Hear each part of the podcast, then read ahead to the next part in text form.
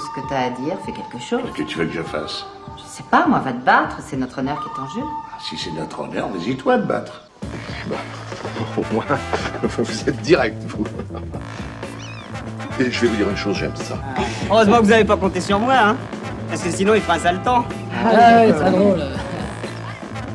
Si t'es pas content, je me barre. Parce que entre l'autre nazi et moi, faudrait savoir de quel côté tu es. Eh ben, barre-toi. Parce que toi, rien, c'est la même chose. hein. Accélère, nom de Dieu Accélère. Je peux pas, je suis au max.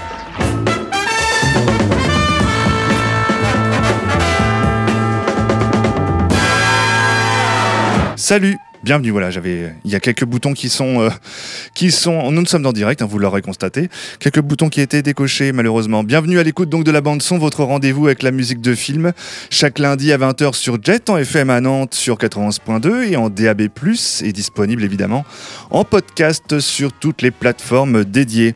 À l'affiche aujourd'hui pour cette dernière émission de la saison. Une émission un peu spéciale puisqu'après le tome 1 d'une histoire du cinéma français consacrée aux années 30 et auquel la bande son avait consacré une émission en octobre dernier, je suis ravi de nouveau d'accueillir dans la bande son Denis Orgnotti à l'occasion de la sortie du second volume d'une histoire du cinéma français et consacré cette fois aux années 40. Bonsoir Denis. Euh, bonsoir Jérôme et merci pour cette invitation. Avec plaisir, moi j'ai dévoré, euh, je, le disais, je te le disais à l'instant en antenne, ce second volume du- d'une histoire du cinéma français dont nous allons parler euh, durant cette heure qui vient avec quelques petites musiques pour respirer au milieu de tout ça. Euh, je vais démarrer par une première question concernant ce livre, puisque en fait il s'ouvre avec une préface signée de Thierry Frémaux, qui est le directeur artistique euh, du Festival de Cannes. Et je voulais savoir pourquoi euh, ce choix a été fait pour ce second volume, et surtout si euh, Thierry Frémaux avait accepté tout de suite de répondre à ta demande. Alors bon déjà donc euh, précisons que le livre donc euh, est coécrit par par moi-même et Philippe Palin, euh, voilà qui est malheureusement décédé en mai 2000, euh, 2020, et qui donc avait écrit aussi le coécrit le, le premier tome, donc Philippe Palin évidemment. Euh, donc je voulais quand même voilà Tu as raison. revenir là-dessus et rendre à César ce qui est à César. Dans le cas de Thierry Frémaux, des- d'ailleurs, c'est vrai qu'avec euh, Philippe, on, on avait évoqué son nom euh, rapidement. euh, C'était parmi les noms qu'on avait évoqués pour, pour une préface. hein. Et là, on lui a proposé, euh, donc avec l'éditeur, euh, Leitmotiv, mon éditeur qui, qui est lillois, mais voilà, c'est c'est pas Nantes, mais c'est très bien aussi. Et euh, Qui est spécialisé d'ailleurs dans les ouvrages de cinéma. Exactement. Voilà, comme euh, voilà, il y en a plusieurs, mais il ne sort ex- exclusivement que des ouvrages que de cinéma. Mhm. Et dans le cas de Thierry Frémaux, bah, en tant que responsable de l'Institut Lumière, également du Festival de Cannes, voilà, c'était un cinéphile. euh, connu, réputé, et on on a pensé que bah, le, ce, ce type d'ouvrage pouvait lui plaire.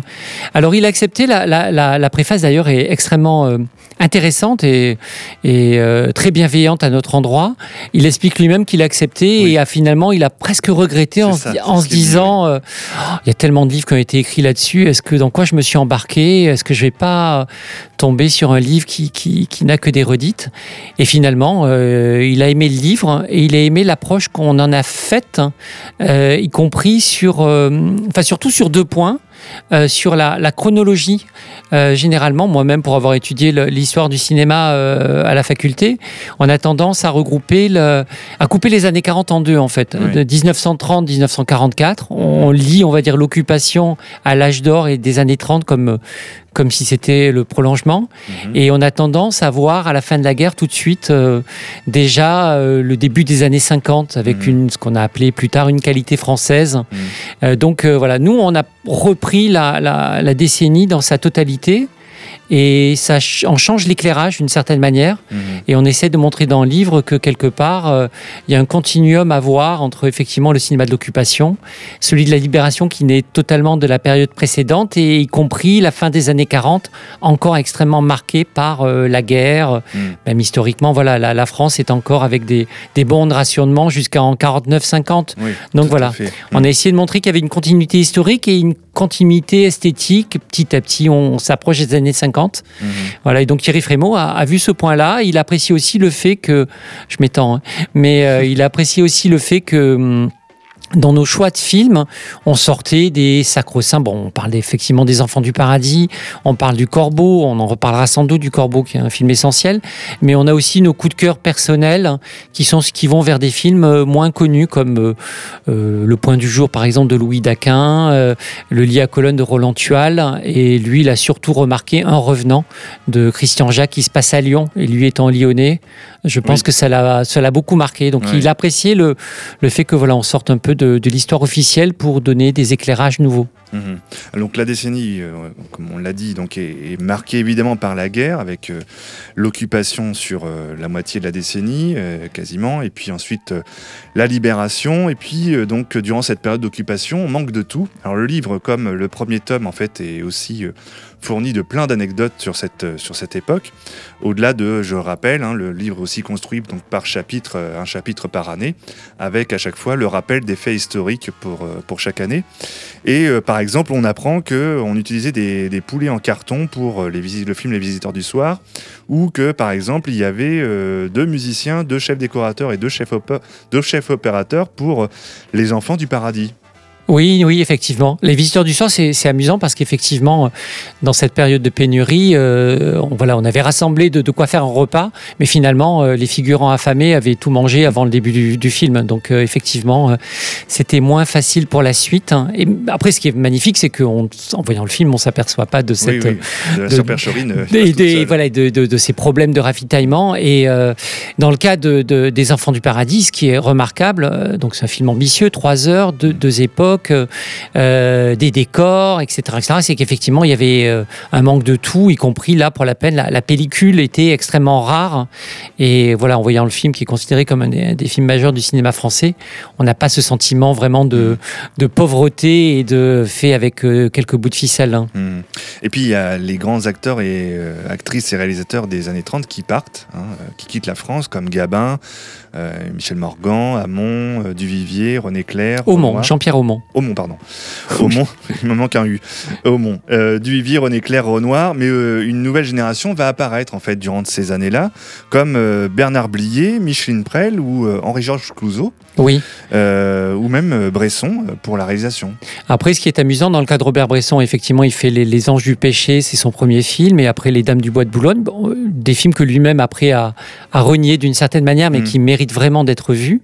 Après, dans le cas de Clouseau, par exemple, voilà, il avait fait un, au début des années 30 un court métrage, La Terreur des Batignolles, et là, euh, il devient d'abord scénariste pour euh, Le Dernier des Six, qui est la, la première histoire de, avec l'inspecteur Vance Mhm. qui va devenir le personnage de l'assassin habite au 21. Donc il y a effectivement des personnes qui, qui étaient inconnues, qui étaient euh, un peu de seconde zone, qui d'un coup prennent la lumière. Dans le cas de Clouseau, voilà, ça donne un des plus grands réalisateurs. Mm. Blier était déjà là, hein, il, est Oui, dans, oui, euh, il est dans Hôtel du Nord, mais là, là, c'est la effectivement, révélation, quoi. c'est la révélation, oui, parce qu'il prend une place euh, plus importante. euh, euh, il fait des très grands films dans les années 40. Après, sa, sa carrière, elle est, elle est ce qu'elle est, voilà, jusqu'à Lautner, jusqu'à Bertrand Blier, voilà. Mm. Mais euh, mais il y a ce, ce- oui, c'est ces nouveautés et ces, ces acteurs et ces actrices qui partent, ces réalisateurs aussi qui, qui partent, qui reviendront plus tard. Mhm. Je pense à Gabin quand même. C'est vrai que Gabin part, euh, lui, il va vraiment s'engager. Il va, il va faire des films euh, aussi aux États-Unis, très peu. Il va rencontrer Marlène Dietrich. Il va essayer de revenir et ça va être pas si facile pour lui, Mhm. puisque le premier film qu'il fait, c'est Martin Roumagnac, Mhm. euh, avec Marlène Dietrich, et il reste sur son personnage des années 30. Euh, mais bon, le public a évolué, on le voit plus comme ça, il a pris 10 ans d'une certaine manière, et donc euh, voilà, il va mettre quelques années pour rebondir, et ça va nous, là, ça nous amènera sur les années 50 avec Touchez pas au Grisby, French Cancan, voilà, mais, mais les re- le retour de, de Gabin est difficile. hein. Alors il y a aussi, on en parle aussi dans la fin du tome 1, c'est euh, cette société de production allemande, hein, Continental Film, créée donc avec Goebbels euh, à sa tête, qui dira à propos des films produits en France, donc c'est, je, cite le livre, j'ai donné euh, des directions très claires pour que les Français ne produisent que des films légers, vides et si possible stupides. Je pense qu'ils s'en contenteront, il n'est pas besoin de développer leur nationalisme. Oui, bah, c'était le c'était le vœu de Goebbels.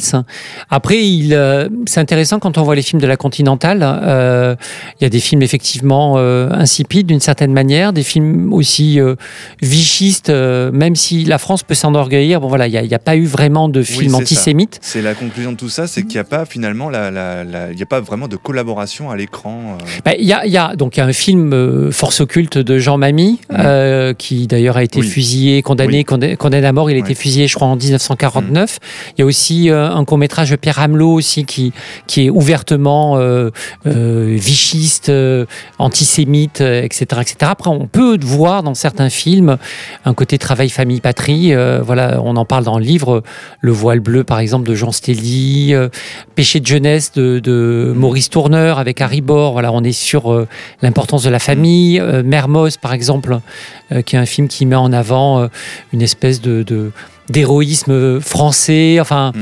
presque antique. Avec euh, après, on pourra parler du film parce que le, le destin du, du- de l'acteur est, est totalement. euh, Enfin, on peut en parler tout de suite si, vous, Ouais, si, ouais. si tu veux, mais l'acteur qui, qui joue le rôle de Mermoz, donc cette espèce de, de, de héros antique euh, qui s'appelle Robert, Robert Hugues Lambert, euh, bah, en fait va être, euh, puisqu'il est homosexuel, il va être euh, déporté. Il va mourir dans un camp en Allemagne. Et pour, les, les- le, pour le film, puisqu'il manquait encore des raccords son, euh, l'équipe, le réalisateur le, et l'opérateur son, le, le réalisateur s'appelle Louis Cuny, le, est allé euh, faire des prises de son euh, là où il était, donc en prisonnier dans le camp de Compiègne pour terminer le film. Et c'est tout le paradoxe de l'époque, voilà, je trouve, dans, dans cette anecdote, de voir que celui qui devait représenter l'idéal français d'une certaine manière, hein, le l'homme viril, Mhm. finalement donc homosexuel, déporté et qui, qui meurt dans un camp comme ça. Mhm. Mais effectivement, il n'y a pas non a plus, peu- voilà, Quand même peu de films de propagande. la propagande pure, non. Voilà, on ressent dans pas mal de films, euh, euh, voilà, le, le côté travail, famille, patrie. Euh, après, il y a tout l'axe aussi cinéma colonial où là, Oui, bon, c'est oui. né déjà dès les années 30 et ça se poursuivra Mhm. encore dans les années 50 où on montre une femme, une femme, une France. D'ailleurs, il y a le lapsus, voilà, là, souvent la, la, la femme et la, la France est, est représentée par une femme, mais là, en l'occurrence, on montre une France euh, euh, si- dans une mission civilisatrice euh, qui apporte l'éducation, la santé, la, technique à des Mhm. pauvres Africains euh, sauvages. Enfin, on Mhm. est vraiment dans, dans un, un autre type de propagande très colonialiste. hein. Donc il y a pas moins de 200 films hein, qui seront produits entre 1940 et 44 euh, par euh, Continental Film.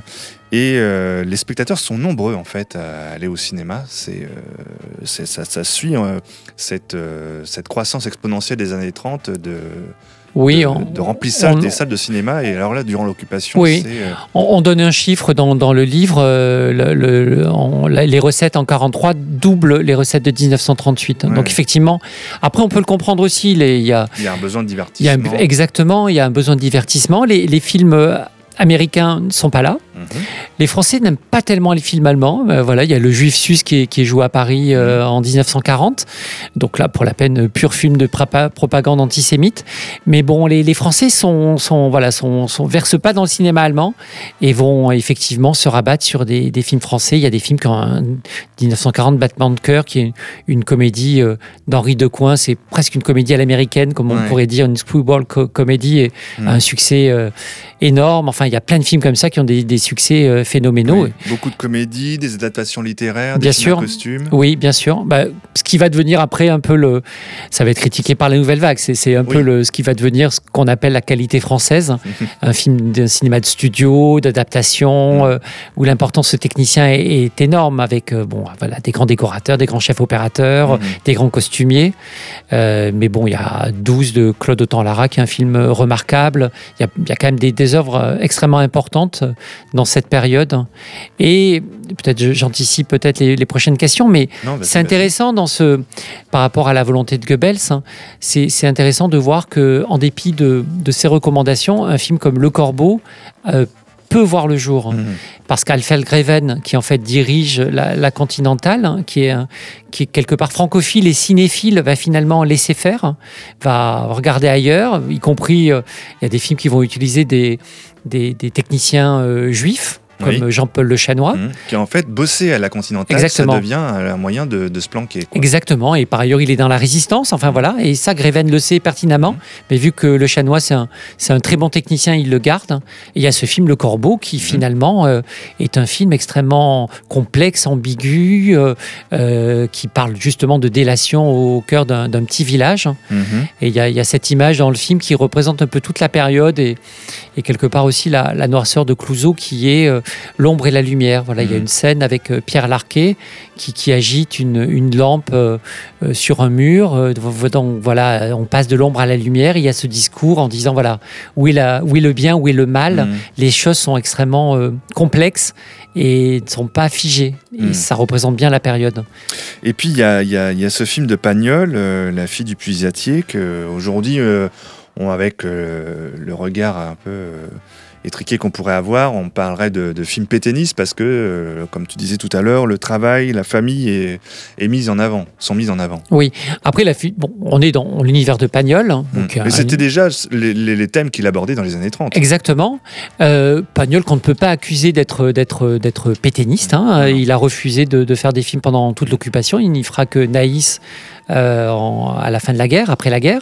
Il va même euh, à un moment monter c'est- amusant. Il, il va faire une, une exploitation d'œillets euh, dans le sud pour pour planquer tous ces tous les techniciens qui pourraient être envoyés au STO. Et donc pour ce film La fille du puisatier, ben, c'est un film particulier puisqu'il se tourne au moment de- au moment de la drôle de guerre. Ouais. Donc, euh, il commence avant le, la, la guerre, donc avant mai euh, 1940. Il va se terminer après. Avec dedans, je crois, un passage de Pétain. Alors, c'est plus complexe que ça. À la fin du film, à la base, il y a, il y a Josette D, donc, Mhm. qui est la- la- l'actrice principale du film, euh, qui en fait dit un, un texte, euh, s'adresse euh, face caméra, et dit un texte qui en fait c'est vraiment, euh, on pourrait le comparer d'une certaine manière au dictateur de Chaplin, dans le sens où euh, c'est Pagnol qui parle à travers elle, hein. et euh, un texte sur les morts de la guerre, en fait. hein. Mm. Pagnol a eu le, le malheur d'avoir pas mal de ses amis, pas mal d'acteurs qui ont tourné dans ses films, qui sont morts durant la guerre, la guerre comme Robert Barsac, Mhm. et elle s'adresse à eux. Ça, les Allemands vont détester, et Vichy aussi, parce qu'ils voient voilà, une allusion à la guerre, à l'héroïsme français, et ils vont couper pendant une période cette, cette, cette scène et le remplacer par un discours de Pétain, Mhm. qui sera, à la fin de la guerre, enlevé au profit d'un discours de De Gaulle. de De Gaulle. voilà, donc c'est intéressant de voir euh, voilà, comment, à un moment, une œuvre qui qui est à la base extrêmement innocente. On est dans l'univers de Pagnol. On est on n'est pas loin de, Marius euh, Fanny César. euh, Voilà, pas à Marseille, en Provence tout de même. Et finalement, comment on essaie de récupérer euh, le film suivant l'idéologie du moment et lui donner un sens que le film n'avait pas à l'origine? Mhm.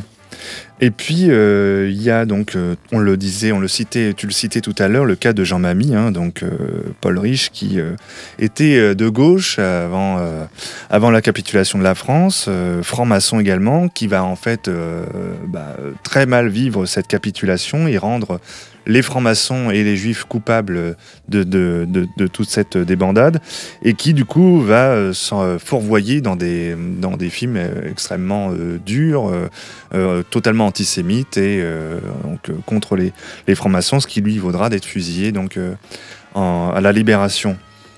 Euh, Il y a aussi, donc, euh, durant cette époque, beaucoup de films tournés dans les, les colonies françaises, hein, comme on disait euh, tout à l'heure, avec, euh, soi-disant pour montrer en fait la, la- la puissance coloniale française, mais c'est surtout pour faire la propagande de sa bienveillance, alors qu'en fait, ils sont complètement racistes. Quand même. Oui, oui. Après, c'est amusant de. Il y a, il y a, donc dans, dans, le- dans le livre, donc on met en avant des, des films, on met en avant des comédiens, des comédiennes, des réalisateurs et des dossiers thématiques. Sauf un court métrage qui est cité, Afrique 50. Oui, qui, qui sort en 1950 de René Vautier, Mhm. qui est un, court métrage, bah, on en parlera dans les années 50, qui lui va Et qui, justement. lui, justement dénonce. Oui, oui. Va- Vautier était bon. euh, Vautier, il est membre du Parti communiste français. Et c'est, c'est, c'est- il s'en vantait d'une certaine manière. C'est un, c'est peut-être le cinéaste le plus censuré euh, Mm. en France, puisque avoir 20 ans dans les Aurès, qui est un des premiers films brûlots contre la guerre d'Algérie, euh, en 73 sera interdit. Et là, en 1950, oui, il part euh, filmer euh, les colonies. Il s'aperçoit de, de la situation. Et il fait un court métrage qui sera interdit. Mais effectivement, avant ça, et même d'ailleurs après Vautier, avant la décolonisation, euh, surtout euh, euh, à partir de 1960, la France a à cœur de montrer les colonies telles qu'elle veut ben, les représenter Mhm. montrer la grandeur de la France. Mhm. Là, le, je mets en avant dans, dans le, dans le, le livre, donc sur il y a vraiment un dossier cinéma colonie, surtout deux films hein, qui sortent tous les deux en 1940. Euh, Mhm. donc il y a L'homme du Niger de Jacques de Barancelli et sinon il y a, il y a Braza aussi, euh, Braza ou L'épopée du Congo de Léon Mhm. Poirier. Mhm. Les deux sortent en 1940. C'est deux films de prestige. Le premier devait aller au Festival de Cannes de 1939 qui finalement a été annulé. Le deuxième a été présenté à, à New York. Et vraiment, les deux montrent, voilà, comme, comme, comme on a dit, comme tu as dit, euh, cette France euh, qui, qui, qui sauve euh, vraiment une espèce de, de, de- oui, de grandeur. Et c'est intéressant de voir que les films sortent en 1940, Ouais. au moment où il y a la défaite Au moment aussi où il y a le, le drame de Marcel Kébir, où la, la flotte française est, est anéantie par euh, la- la- la- l'aviation anglaise Mhm. pour, pour pas que les Allemands euh, puissent, puissent récupérer les bateaux. Donc il y a cette espèce de, de, de fierté qui a été mise à mal. hein. Et ces films-là vont justement aider à, à aider à comment dire à oui à remettre du baume au cœur d'une certaine manière en ça, disant voilà retrouver un peu la grandeur de la grandeur, de on a perdu, mais en même temps, voilà, Ouais. on, on a, on, a ces colonies toujours. euh, Mm. euh, c'est assez, euh, c'est intéressant en tout cas. Oui, oui, tout à fait. Et puis en 41, alors il y a un, un film euh, produit par la Continentale euh, qui sort en France, qui est l'assassinat du Père Noël. C'est le premier d'ailleurs qui est produit par. Voilà. Que, film que j'ai vu euh, un certain nombre de fois avec ma, ma grand-mère étant gamin et euh, qui m'a beaucoup marqué ce film et que donc je découvre dans une histoire du cinéma français en fait euh, ses origines et un film de Christian de Christian Jacques. Christian Jacques voilà je dis bien et un film à la fois en fait en mélange entre le conte fantastique le film policier ce sont des genres qui plaisent beaucoup à cette époque Oui, Euh, le film policier, oui, on a parlé de l'assa- la- l'assassin habite au 21, évidemment, qui, est, qui est en même temps une- qui est assez drôle. hein, Mmh, euh, mmh. C'est un film, moi, je trouve, qui est, qui est pittoresque Ouais, et ouais. euh, avec un vrai suspense, Ah oui, wooden it, on va dire.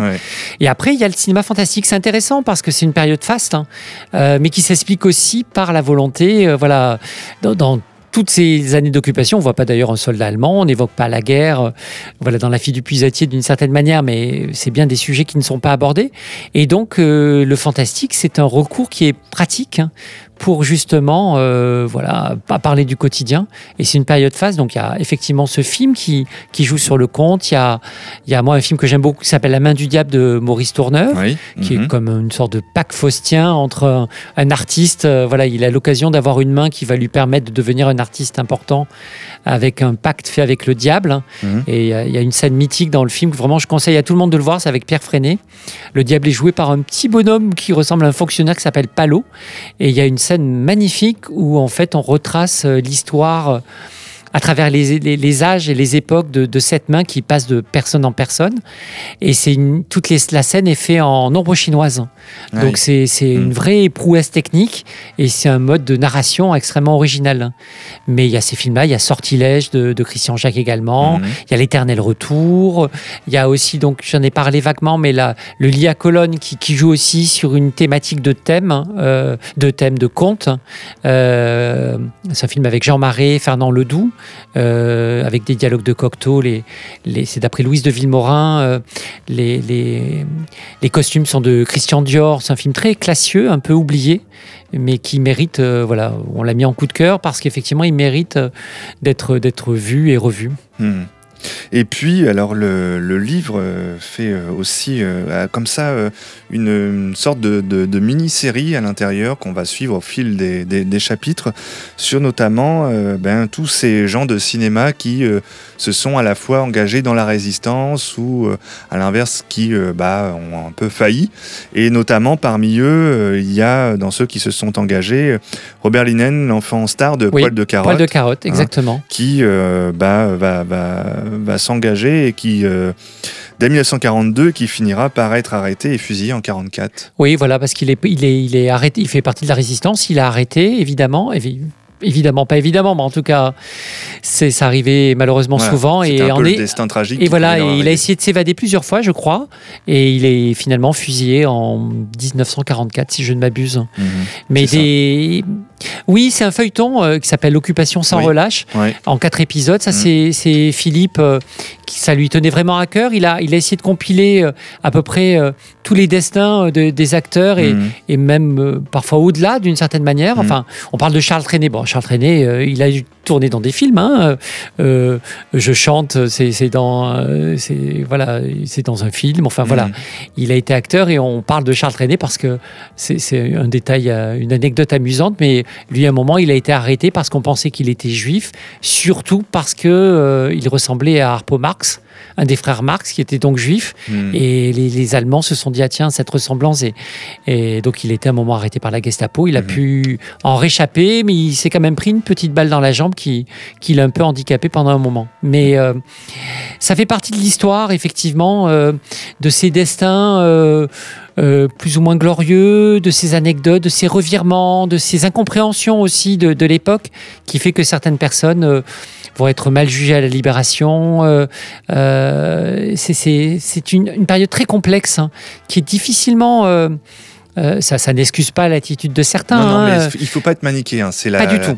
C'est un peu la- la- ce qu'on en retire à la, la- à la fin de la lecture de ce tome 2, c'est que tout n'était pas forcément blanc ou noir. euh, il y avait parfois une part d'ambiguïté.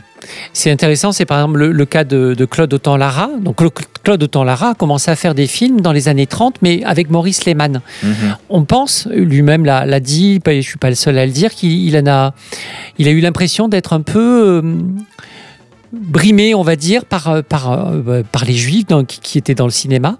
Et donc, euh, à partir des années 40, grâce à justement, euh, grâce à la guerre d'une certaine manière et à l'absence de réalisateur, il va pouvoir faire des films et, des films importants. Le mariage de Chiffon, Mhm. Douce, on en a parlé, euh, le, le Diable au corps, euh, Occupe-toi d'Amélie, qui est une adaptation extrêmement euh, rigolote euh, de, de Fédo euh, qui casse le quatrième mur. Voilà, il y a un moment, le, le public euh, qui regarde le film d'une certaine manière n'est pas content, il monte sur scène pour se plaindre de ce qu'il voit, donc c'est assez amusant.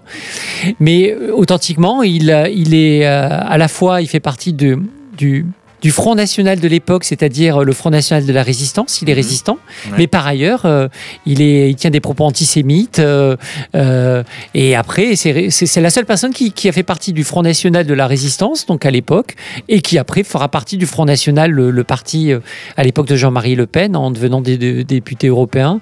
Euh, voilà, c'est une drôle de trajectoire que celle d'Autant Lara, et euh, elle témoigne aussi de, de, de ses ambiguïtés. euh, Mhm. mais, mais les, les cas sont, sont vraiment nombreux. Enfin, Ah oui, euh, oui. Alors il y a l'acteur Dalio qui lui est vu comme euh, le juif typique, la caricature en fait exécrable hein, que, que que véhiculaient les nazis. Euh, et donc il va quitter la France, mais son passeport et celui de sa femme en fait ont été euh, très très mal faits. Et donc il manque de se faire arrêter et de revenir en France, de se faire extrader vers, de nouveau vers la France. Alors il se réfugie à Hollywood et il va nouer des relations avec euh, Lorraine Bacall et puis Humphrey Bogart. il, Et est dans, on- il est dans Casablanca. C'est Bah quand, oui, même, euh, quand même. énorme. Et ouais, et euh, de retour en France, on va le retrouver quelques années plus tard dans les aventures de Rabbi Jacob euh, de Gérard Houry. Exactement. Je crois que surtout à l'époque, les, les, euh, les, les, euh, justement la, la, la droite nationaliste antisémite avait extrêmement mal vécu euh, dans la Grande Illusion. euh, donc il fait partie de la Grande Illusion Mhm. avec bon Pierre Freinet. euh, bon, la Grande Illusion, de toute façon, on montre une France unie dans ce, ce film magnifique pacifiste. hein. Et lui, c'était le- finalement le, le personnage le plus fraternel. hein. Et que ce soit joué par Dalio qui est, qui est juif, on Mhm. le sait Mm. euh, donc avait été très très mal vécu. Euh, par, euh, par, euh, par euh, voilà, les, les vichistes après coup. Voilà, c'est, on lui a tenu rigueur. Oui. Mais après, voilà, il y a d'autres. Il y a Haribor. On a un peu oublié qui était Haribor aujourd'hui. Mais Haribor, c'est un des grands monstres sacrés des années 30 à, euh, au niveau de, de Michel Simon ou de Rému. Et euh, donc, lui a beaucoup joué des, des juifs dans les années 30. Lui-même disait on- Tout le monde va croire que je suis juif. Il avait joué notamment dans David Golder. Et il, il- il était marié à une épouse qui était juive, qui était, euh, qui était devenue euh, musulmane. Mhm. Il n'empêche, il a été, sa femme a été arrêtée, lui aussi, pour suspicion. Après, on n'a pas vraiment su, mais il a été gardé euh, en prison quelques, quelques temps. Et quand il est ressorti, c'était une espèce de colosse, un peu comme Rému, hein, un Mhm. personnage massif.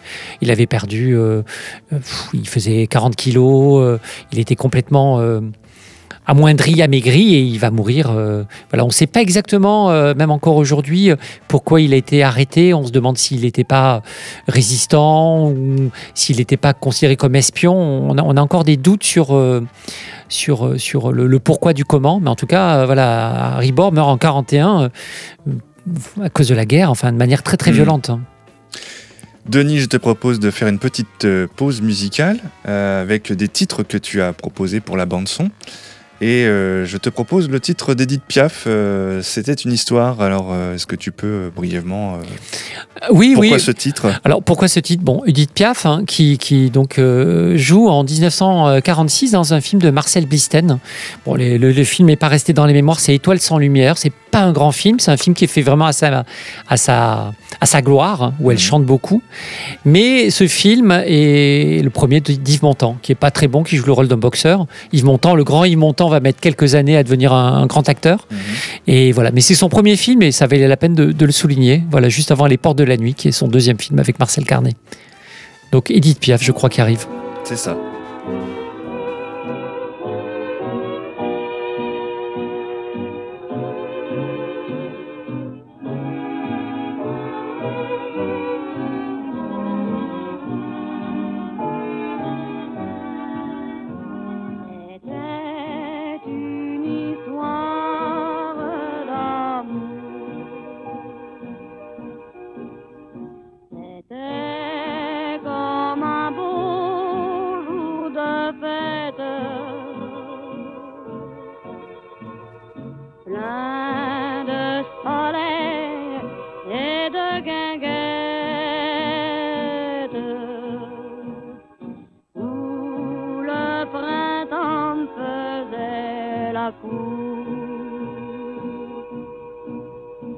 Mais quand les histoires sont trop jolies, ça ne peut pas durer toujours. C'était une histoire d'amour. Ma part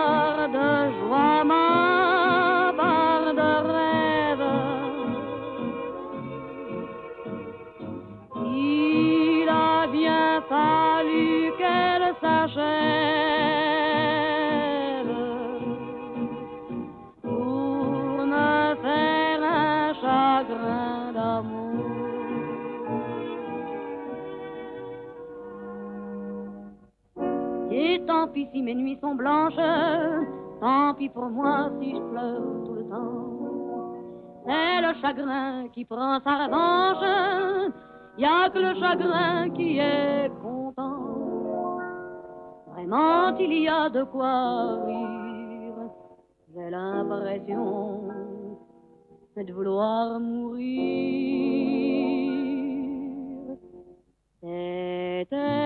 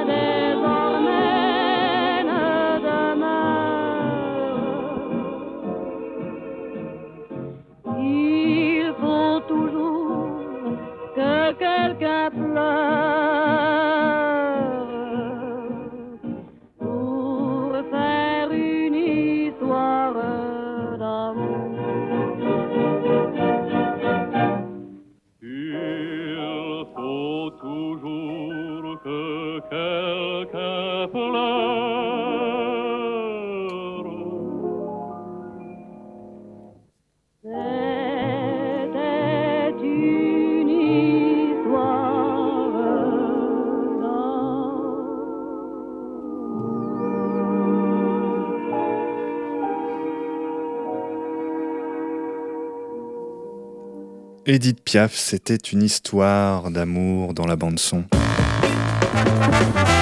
Nous sommes toujours dans la bande son pour évoquer le tome 2 d'une histoire du cinéma français, les années 40, avec euh, Denis Zorgnotti.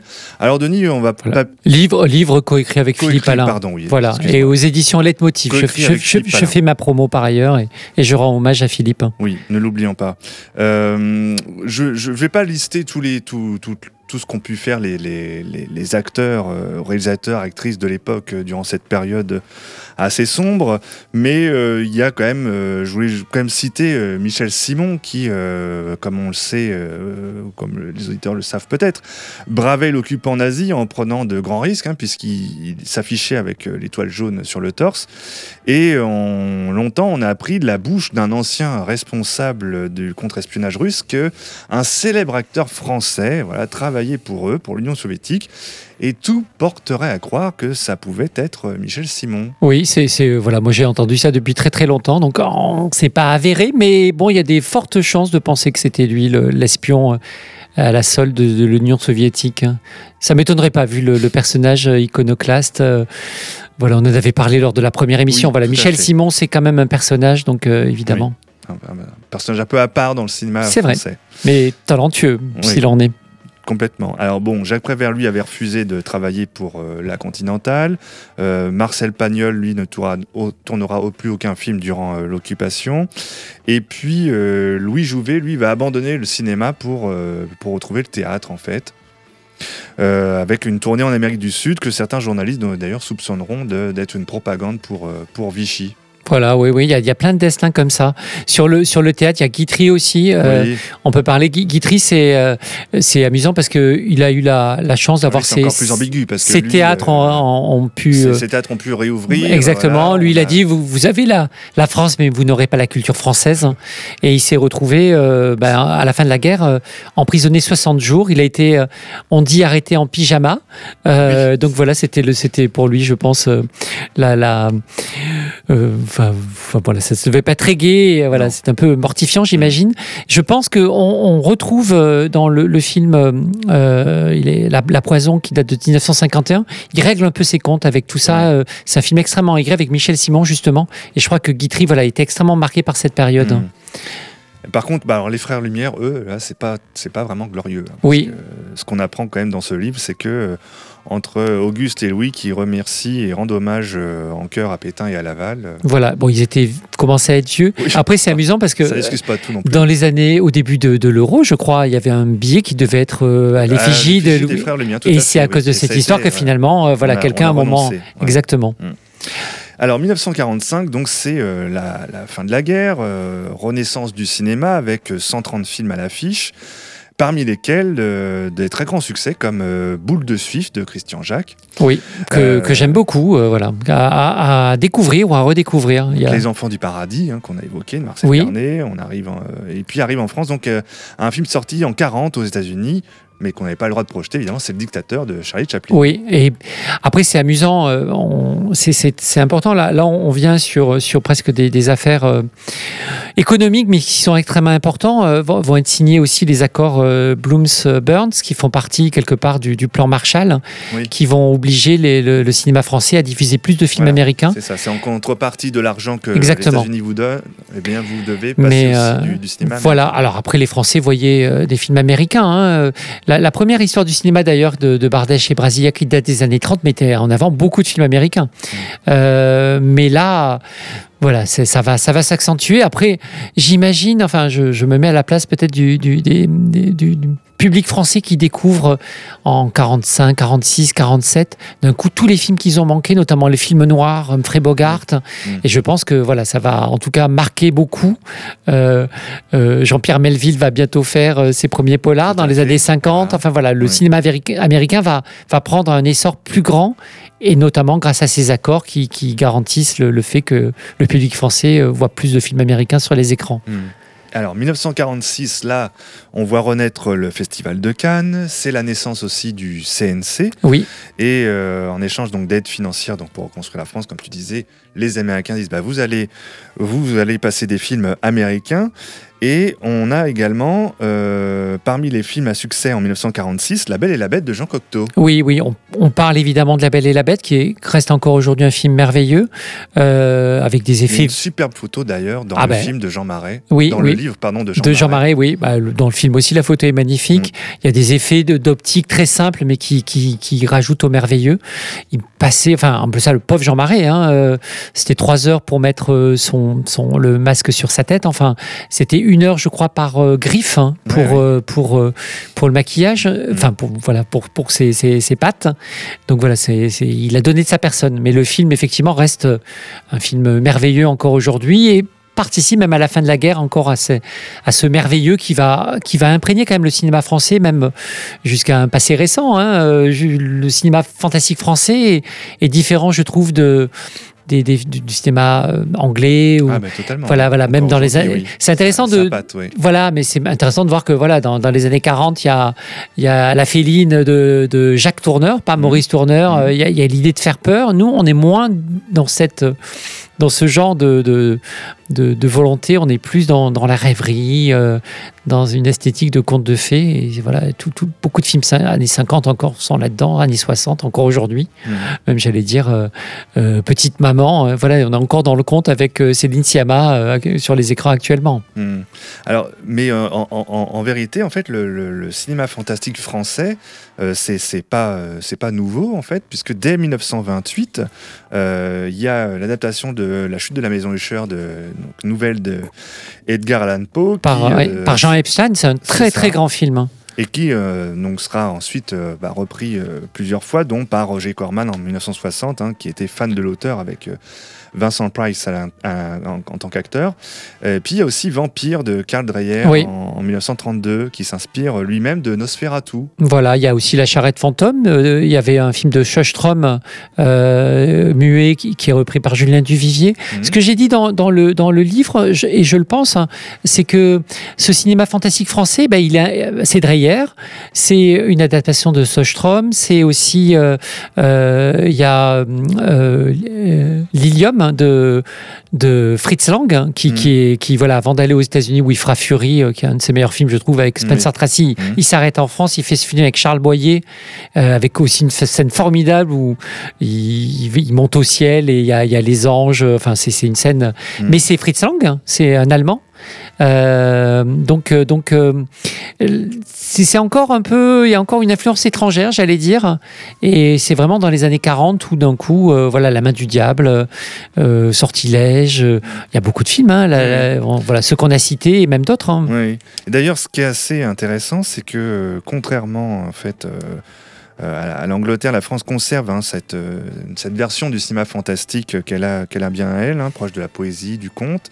Et euh, par contre, contrairement à ce que fait notamment la Universal à l'époque, avec euh, toute cette série de films de monstres Mm. Qui euh, va, vraiment mettre la, ça va être la griffe Universal en fait, hein, Oh oui. avec les Frankenstein. Dès les années 30, oui. Voilà. Et euh, les- le loup-garou, etc. Euh, en France, en fait, le seul monstre, entre guillemets, enfin, on représente le mal par le diable. Il Oui, c'est vrai. C'est vrai. Le diable. Pas incarnation. Il y a, bah, après, il y a, oui, oui, parce que, par exemple, il y a Sylvie et le fantôme de Claude Autant-Lara avec euh, Odette Joyeux. Le, le diable, d'ailleurs, c'est Jacques Tati, Mm. mais c'est un, le, le diable, le fantôme, Sylvie et le fantôme de, voilà, de Claude Autant-Lara. Mais c'est un fantôme qui est, euh, qui est bienveillant, amusant. Voilà, on n'est pas du tout dans la, dans la, dans l'effroi. Et effectivement, le diable. hein. Alors, c'est marrant parce que, effectivement, le diable le plus célèbre, c'est, bah, c'est Jules Berry dans Les Visiteurs du Soir. A posteriori, on a vu dans le film, mais c'est difficile de le dire. Voilà, c'est une relecture a posteriori, un, un film sur la résistance, Oui. euh, avec Jules Berry qui représenterait effectivement le mal et finalement l'Allemagne.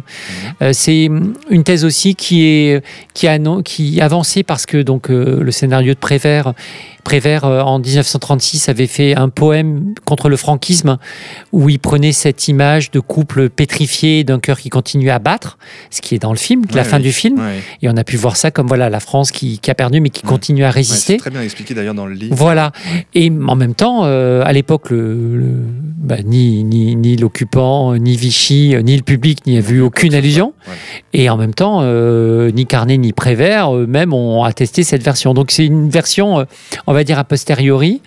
Il y, a- un film vraiment euh, qui peut être considéré comme un film un peu de résistance, c'est euh, Pontcarral, maréchal d'Empire, de Jean Delannoy.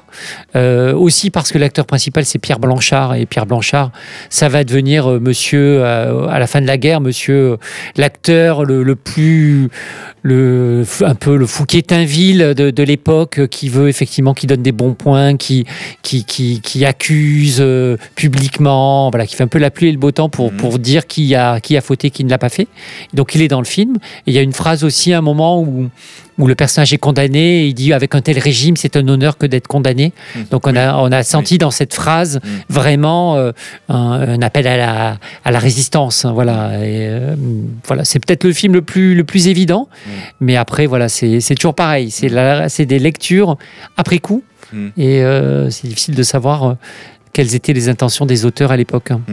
D'ailleurs, c'est- c'est une phrase qui vient un peu, je trouve, en en parlant en contradiction avec ce que pensait Giono, je crois, qui racontait dans le livre aussi, euh, qui disait, lui, euh, je préfère euh, être un Allemand vivant, en gros, qu'un Français mort. Exactement, oui, oui, Genot, qui, qui, voilà, qui lui aussi est assez ambigu dans Mhm. son.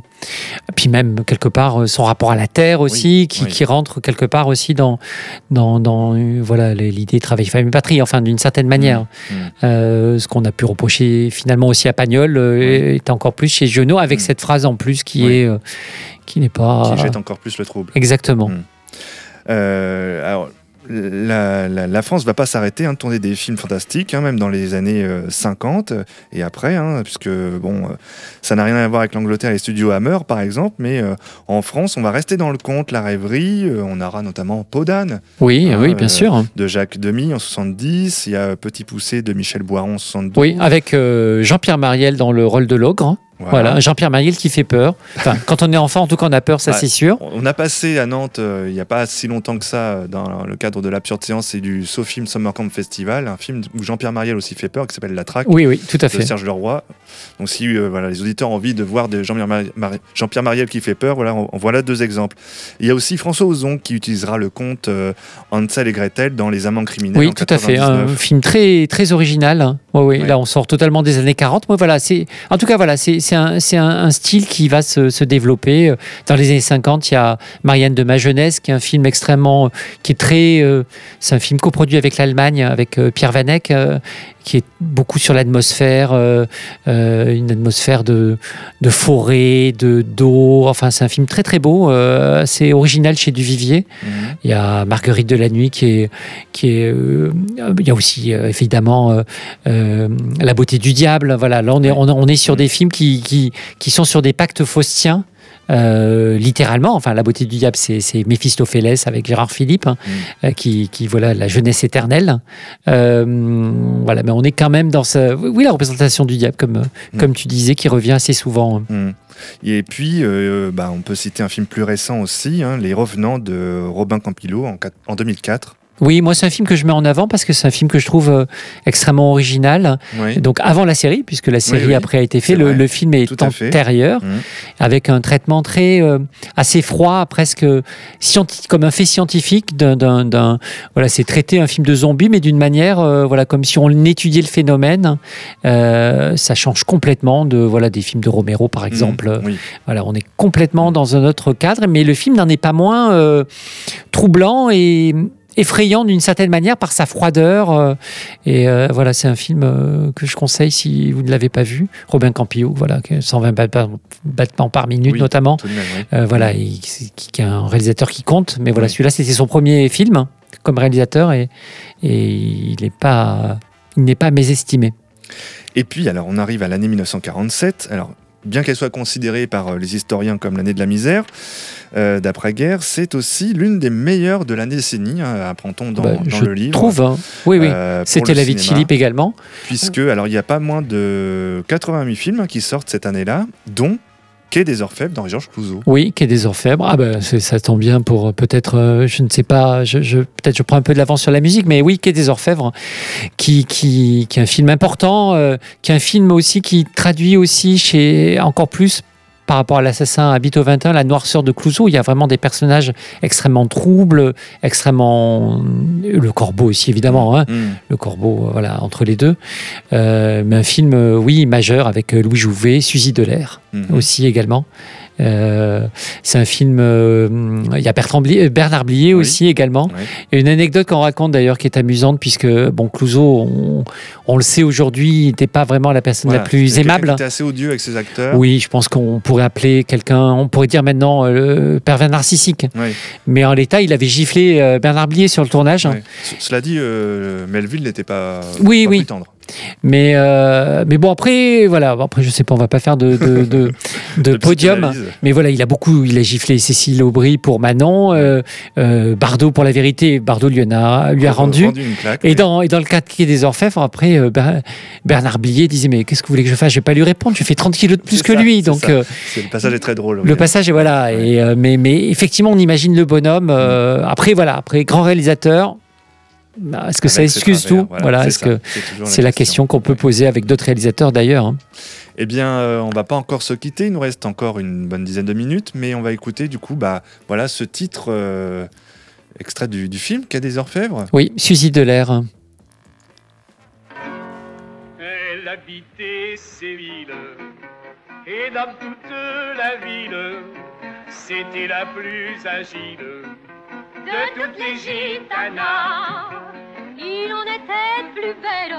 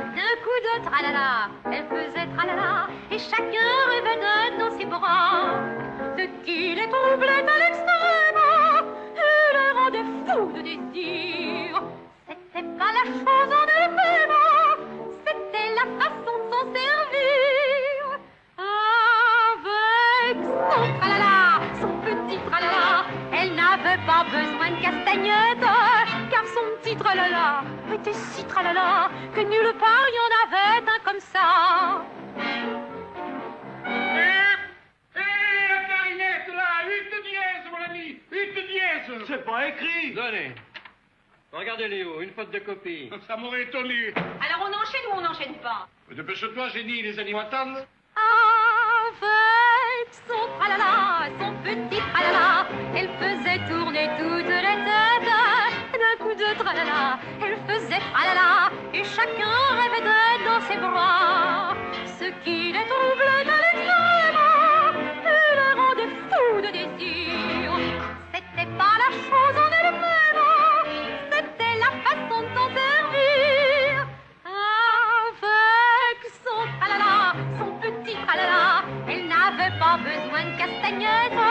car son petit tralala était si tralala que nulle part il y en avait un comme ça.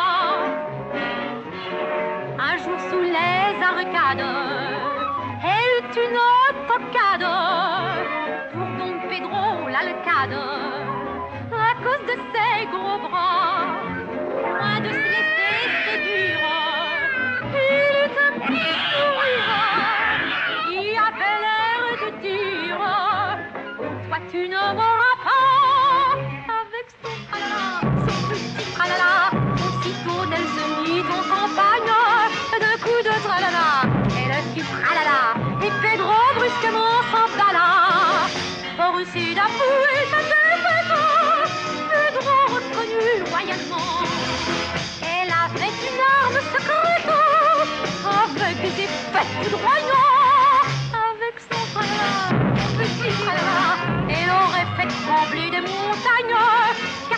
Tralala était si que Pedro le lendemain l'épousa.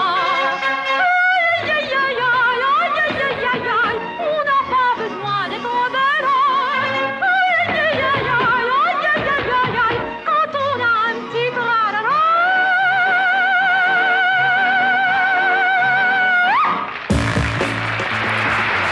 Voilà, nous arrivons à conclusion de cette émission euh, consacrée, donc la bande son consacrée au tome 2 d'une histoire du cinéma français les années 40, coécrit par Philippe Palin et Denise Orgnotti, notre invité dans cette émission. Euh, en 1948, je voulais évoquer avec toi, Denis, donc quand même cette euh, découverte hein, de nouvelle et jeune actrice qu'est Simone Signoret. Ah bah oui, quand même, Simone Signoret, euh, tout à fait, qui là joue dans un film majeur, c'est pas son premier, mais c'est Dédé d'Anvers, euh, euh, d'Yves Allégret, qui, qui Mhm. va être euh, sa- son mari, en tout cas, ils vont être ensemble sur, ouais. sur plusieurs années. Et euh, effectivement, ça va. Il y a, hum, on parle du, du film qui, qui, avec voilà son ambiance portuaire, qui, qui est un film majeur, hein, avec Bernard Blier aussi et Marcelo Paliero, qui, Mhm. qui va réaliser des films d'ailleurs dans les années 50, réalisateur, euh, acteur et réalisateur italien. Et euh, premier rôle de prostituée pour euh, Simone Signoret, pas le ça. dernier. Non, non, parce est dans Casque d'Or également. Casque d'or également. Et après, euh, c'est Et à la fin de sa vie. Dans, enfin, à la fin de sa vie, elle n'était pas encore morte. hein, elle est morte en 1986, si je ne m'abuse, C'est ça. 85-86. Ouais. Euh, Madame Rosa, euh, La vie devant soi. Euh, donc voilà l'adaptation du, du livre d'Émile Ajar. Mais effectivement, c'est un, un des rôles emblématiques. Enfin, une des, des- comment dire, pas des rôles, mais en tout cas des, des, des- des- des emplois euh, euh, caractéristiques de, de- de Simone Signoret, la prostituée à différentes époques. hein, voilà, en tout cas sur ces trois films, hein, qui sont trois films euh, célèbres. Je renvoie d'ailleurs les auditeurs à la lecture donc dans, ce, dans le livre, hein, Une histoire du cinéma français, le tome 2, donc, qui est un dossier consacré à la prostitution féminine au cinéma, euh, donc, euh, voilà, qui est passionnant et que je vous conseille euh, vivement. Puis à cette époque, on a aussi Gérard Philippe qui lui devient par contre le héros romantique au cinéma. Et puis le documentaire aussi qui naît aussi à cette époque. Oui, euh, oui, surtout, oui, oui, parce qu'il y avait genre eu. assez à- à- à- en marge, en parallèle du cinéma. Oui, tout à fait. On parle de, de Farbik de Georges Rouquier, qui est un film majeur euh, de Paris 1900 de Nicole Védresse.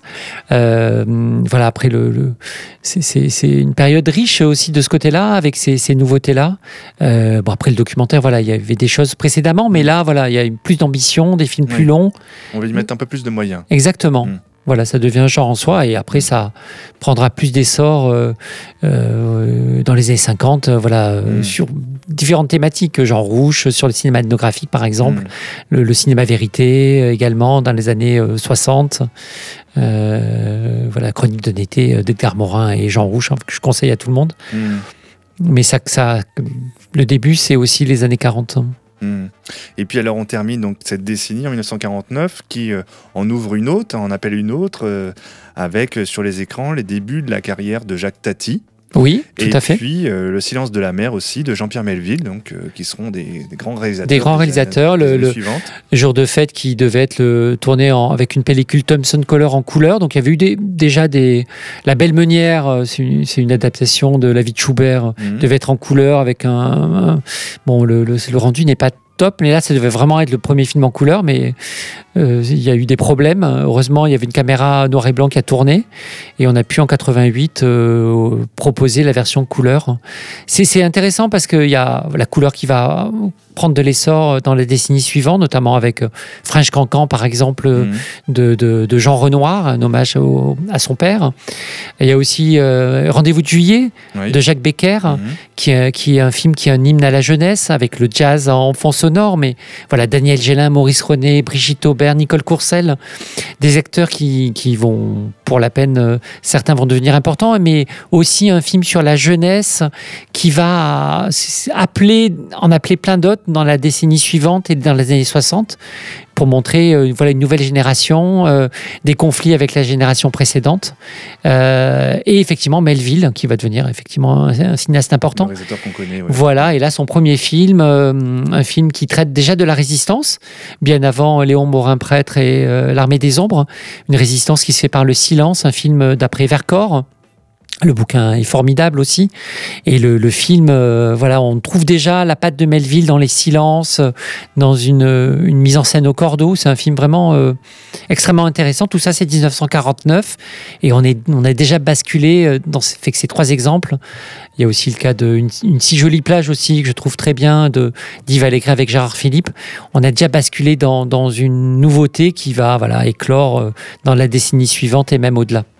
Très bien, bah, merci beaucoup euh, Denis. Bah, c'est moi, merci beaucoup. C'était passionnant, donc je rappelle, hein, une histoire du cinéma français, le tome 2, les années 40, donc euh, coécrit par Denis Zorgnotti et Philippe Palin. Voilà, aux éditions Leitmotiv, hein, L-E-2-T-M-O-T-I-F. Voilà, les références sont sur le site de JetFM, bien sûr. Merci à toi. Bonne soirée, et dans un instant, ailleurs avec Vivien. Oh, je voudrais tant que tu te souviennes des jours heureux où nous étions amis. En ce temps-là, la vie était plus belle et le soleil plus brûlant qu'aujourd'hui. Les feuilles mortes se ramassent à la pelle. Tu vois, je n'ai pas oublié. Les feuilles mortes se ramassent à la pelle les souvenirs et les regrets aussi. Et le vent du nord les emporte dans la nuit froide de l'oubli. Tu vois, je n'ai pas oublié la chanson que tu me chantais. C'est une chanson qui nous ressemble. Toi tu m'aimais et je t'aimais. Nous vivions tous les deux ensemble. Toi qui m'aimais, moi qui t'aimais. Mais la vie sépare ceux qui s'aiment tout doucement sans faire de bruit. Et la mer efface sur le sable les pas des amants désunis. La la la la. La la la la. La la la la. La la la la. La la la la. La la la la. La la la la. La la la la.